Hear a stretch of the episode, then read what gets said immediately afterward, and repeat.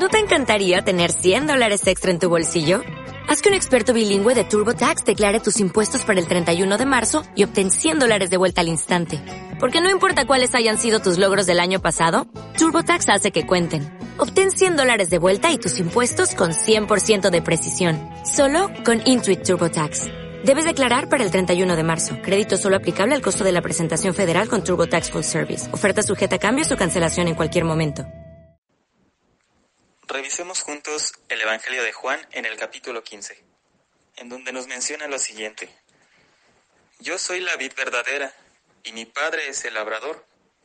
Toda rama que en mí no da fruto, la corta, pero toda rama que da fruto, la poda, para que dé más fruto todavía. Esto quiere decir que la va a perfeccionar, la va a embellecer, para que el fruto que dé sea bueno entendiendo así como la vid, aquella planta de la cual dependen todas las ramas para poder dar fruto, y dicho fruto son las uvas, también nosotros podemos llevar fruto. Me refiero a los frutos del Espíritu Santo. Y para ello necesitamos ser limpiados. Y como dice en Juan 15:3, ustedes ya están limpios por la palabra que les he comunicado. Y podemos recordar que aquella palabra que Jesús nos está comunicando fue inspirada por el Espíritu Santo, aquel que es nuestro consolador, aquel que trae revelación, discernimiento y que redarguye.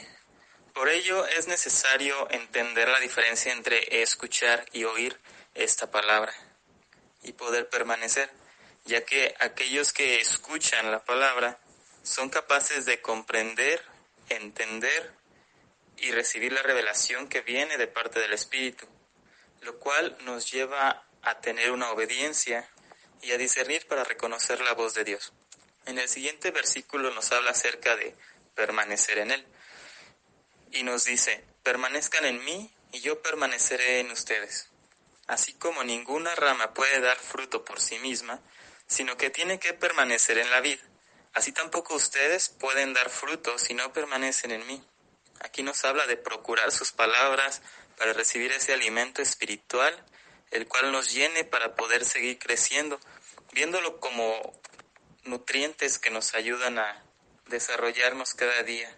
Y la importancia de entender que permanecer en Cristo es la única manera de poder llevar fruto, es que a través de Él recibimos todo el alimento. Y en Juan 15:5 nos dice, yo soy la vid y ustedes son las ramas. El que permanece en mí, como yo en él, dará mucho fruto. Separados de mí no pueden hacer nada. Y es que por más que queramos dar algún fruto del Espíritu, no lo podremos hacer sin esa enseñanza que nos da el mismo Espíritu Santo, ese discernimiento, la revelación, esa comunión que podemos tener con Él, toda la llenura que solamente Él nos puede dar, el cual también llenó a Jesús, el cual también lo llevó en todo su ministerio, le dio poder, le reveló la palabra y le ayudó a permanecer, y del cual nos, menciona que está aquí en la tierra para ser nuestro consuelo en lo que regresa a Jesucristo es a quien nosotros podemos acudir para poder permanecer, ya que en Juan 15:6 dice, el que no permanece en mí es desechado y se seca, como las ramas que se recogen, se arrojan al fuego y se queman. Estamos hablando de una dependencia de Él para poder llevar un fruto, un fruto bueno, un fruto puro y sin distorsión, el cual no se da si no somos perfeccionados, si no escuchamos. Y de esta manera podemos entender que todo eso no proviene del ser humano, no es algo que podamos dar, puesto que no viene de la carne, no viene de las emociones, ni de la naturaleza del hombre, sino que proviene solamente de Dios. Recordamos cuando Jesucristo estaba enseñando, cuando fue llevado al desierto, cuando pasó todos sus procesos, que fue capaz de soportar el dolor, que fue capaz eh, de negarse a sí mismo, todo eso fue porque él reconocía que siempre estaba en relación con Dios, en una íntima comunión constante con el Padre, siempre lo procuró, lo cual requiere, lo cual quiere decir que él, como hijo de Dios, estuvo siempre dependiente de él y también siempre procuró la llenura del Espíritu a partir de que fue bautizado. Recordamos que el Espíritu de Dios descendió como paloma y de ahí él se mantuvo para poder seguir escuchando la guianza del Espíritu. Y todo esto nos llevará a tener una transformación desde nuestro interior y eso va a incluir pensamientos, anhelos e incluso conductas, lo cual nos va a permitir pedir a Dios de acuerdo a su voluntad y poder obtener aquello que nuestro corazón eh, anhela. Ya que en Juan 15, dice, si permanecen en mí y mis palabras permanecen en ustedes, pidan lo que quieran y se les concederá. Aquí en esta parte dice pidan lo que quieran y se les concederá. Esto viene porque ya anterior a esto hubo una llenura del espíritu, hubo una perfección, hubo también frutos, frutos buenos, ha habido revelación, discernimiento, ha habido eh, la llenura del Espíritu Santo y la búsqueda del alimento espiritual. Y el entender también que dependemos de Dios y podemos confiar en Él y nos lleva a tener anhelos que están más alineados a su voluntad. Y aquí entramos a lo que refiere a la voluntad del Padre. En Juan 15, 8 dice, mi Padre es glorificado cuando ustedes dan mucho fruto y muestran así que son mis discípulos. Y vemos cómo todo esto nos enfoca al propósito principal de todo esto, de que Jesucristo haya venido a dar su vida, a enseñarnos esta palabra, a enseñarnos a depender de Él, como Él depende del Padre y como está Él eh, unido al Padre. Nos enseña que todo esto es para la reconciliación con Dios, para la gloria de Él, para poder seguir su voluntad y todo ese fruto que estamos dando es esa muestra de que somos sus discípulos, de que somos sus hijos, ya que la palabra también menciona, por sus frutos los conoceréis. Y es que el fruto es muy importante saber discernir cuando es bueno y cuando no lo es, cuando hay un fruto malo, ya que si no nos dejamos perfeccionar o limpiar, el fruto que estaremos dando se verá alterado en cierta forma.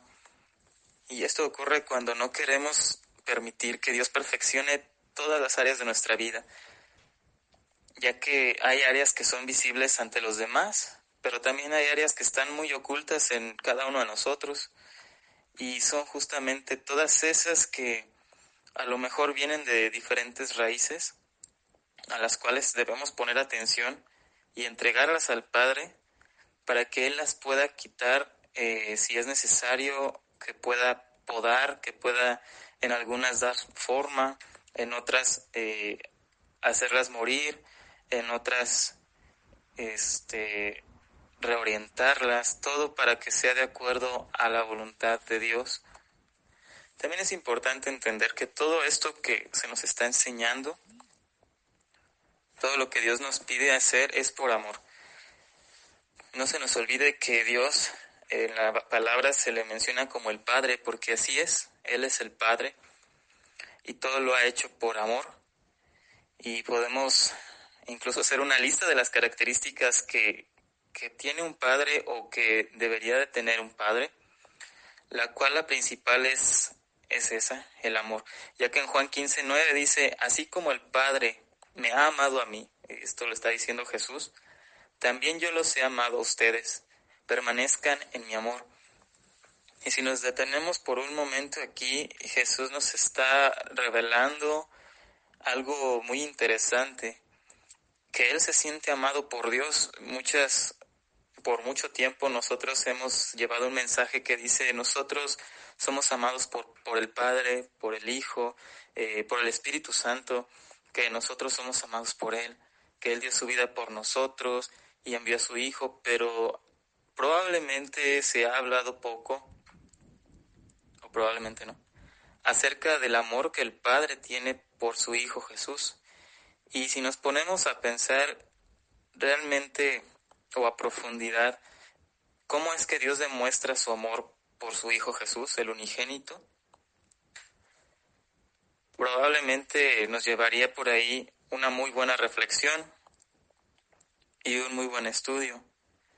Y es que podemos recordar que todo lo que el Padre lo hace sí es por amor a nosotros, pero no deja de lado al Hijo, a Jesús, lo sigue amando y sabemos que le dio recompensas por la obediencia que tuvo, que lo sentó a su diestra, que incluso en el coro celestial dice que, que Jesús es el Cordero para la gloria de Dios Padre y que es tres veces santo. Y realmente el amor de Dios sí se proyecta ahí, pero también se refleja en otras cosas que tuvo cuando estuvo aquí en la tierra, en la manera en cómo el Padre lo protegió. Lo protegió con el fin de que pudiera cumplir su propósito desde pequeño, desde que estuvo recién nacido, como este los guió a sus padres para que el niño estuviera cuando Jesús era niño, estuviera a salvo, a pesar de todas las cosas que hubo en su contra, de cómo eh, trataron de matarlo, y no solo a él, sino que a todos los niños para estar seguros de que Jesucristo no creciera y no cumpliera con ese propósito. Entonces ahí hubo un cuidado que no solamente fue físico, sino fue espiritual y fue en su alma también, porque se, entendemos que Jesús, pues desde que estuvo aquí y él, por, él tiene pues esa naturaleza de, de también tener sentimientos, emociones, anhelos, pensamientos, todo eso. Dios también lo cubrió en todo eso, en todas esas áreas. Él desde, desde su trono tuvo esa intención y tuvo esa acción de proteger la crianza de Jesús, de poder educarlo como podemos recordar cuando estaba enseñando en las sinagogas, como los principales cómo los demás maestros se, se quedaban asombrados de cómo Jesucristo entendía y explicaba la ley y se sorprendían porque decían, ¿no es este el hijo del carpintero? Y aquí podemos entender que Dios, a pesar de que mandó a su Hijo Jesús hecho carne y les asignó padres y una familia, no se deslindó de esa responsabilidad, sino que en todo su poder, toda su soberanía y en toda su omnipresencia y omnipotencia, lo crió, lo educó. Eh, también podemos ver que como Padre le proveyó. Sí, podemos entender la provisión en lo físico, en lo material, el alimento, el agua, pero también le proveyó de algo que sobrepasa toda existencia, que es el pan este, ese pan espiritual que es la palabra, e incluso Jesús lo entendía cuando dijo, no solo de pan vive el hombre, cuando mencionó esa palabra, sino de toda palabra que sale de la boca de Dios.